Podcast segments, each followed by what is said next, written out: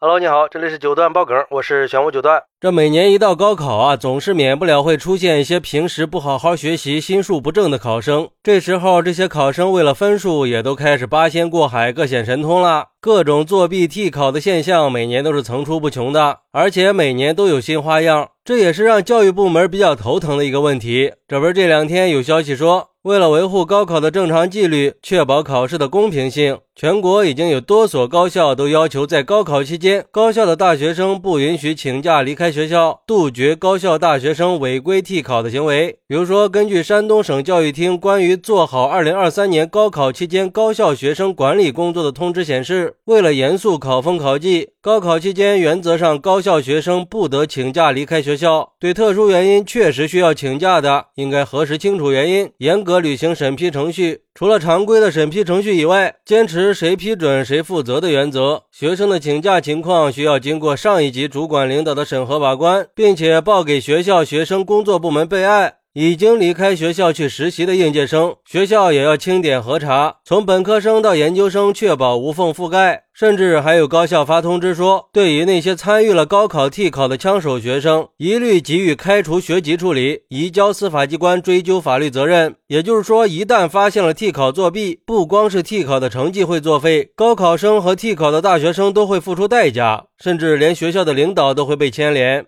说实话啊，我觉得这个措施还是很有必要的，毕竟这种行为对其他考生来说太不公平了。而对于这种情况，有网友就说了。确定这不是在开玩笑吗？我就想问一问，现在的大学生还会做高考题吗？大多数大学生的学习能力在上了大学以后就开始荒废了，进了大学都是手机不离手，天天刷视频玩游戏，早就已经玩废了。谁还有把握去参加高考呀？现在的高考每年都在变，比以前可难多了。就靠高中学的那么点老底儿，而且大部分的知识早就还给了高中老师，就这还替考呢？你说不让那些学霸请假还可以，这一般的学生爱咋咋地吧？他得能考得上才行呀。现在的大学生已经没有以前那么好学了。说实话，我现在连小学的题目都不一定会做了。当然，大一的新生说不定很多知识都没忘。所以我觉得呀，这个通知就相当于无效通知，毕竟也只有一部分的地方发了这个通知，全国还有那么多地方没有发类似的通知，也就意味着那些地方的大学生还是可以自由活动的。那这种独善其身的做法有啥用啊？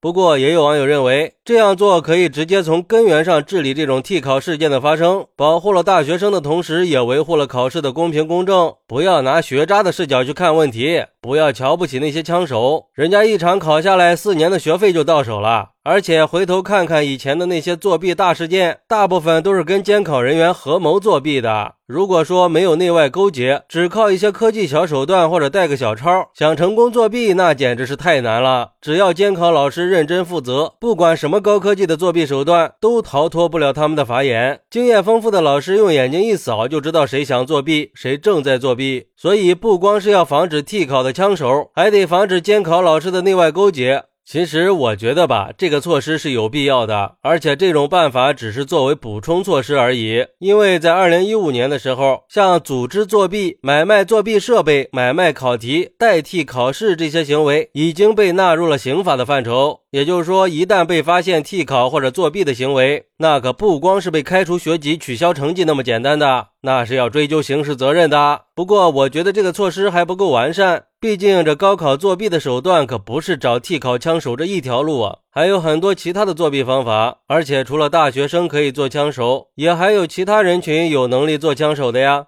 比如说，有人提出来双胞胎能不能查出来呢？如果姐姐已经考上了大学，而妹妹正在复读，然后让姐姐回来替妹妹考试，妹妹替姐姐去大学上课，这样能不能查出来呢？其实我觉得呀，这个应该是不难解决的。比如说进考场要刷脸、扫描虹膜，那不就没戏了吗？说白了，这高考防作弊最好的办法就是自觉遵守考场规则，严肃监考规定。最后也奉劝那些心术不正的考生和提供作弊的人，不要轻易的去挑战法律的公正，不要为了一点蝇头小利断送了自己的大好前程啊！也祝所有的考生都可以旗开得胜，考出一个好成绩。好，那你觉得在高考期间禁止大学生请假可以防止替考行为吗？快来评论区分享一下吧！我在评论区等你。喜欢我的朋友可以点个关注，加个订阅，送个月票。咱们下期再见。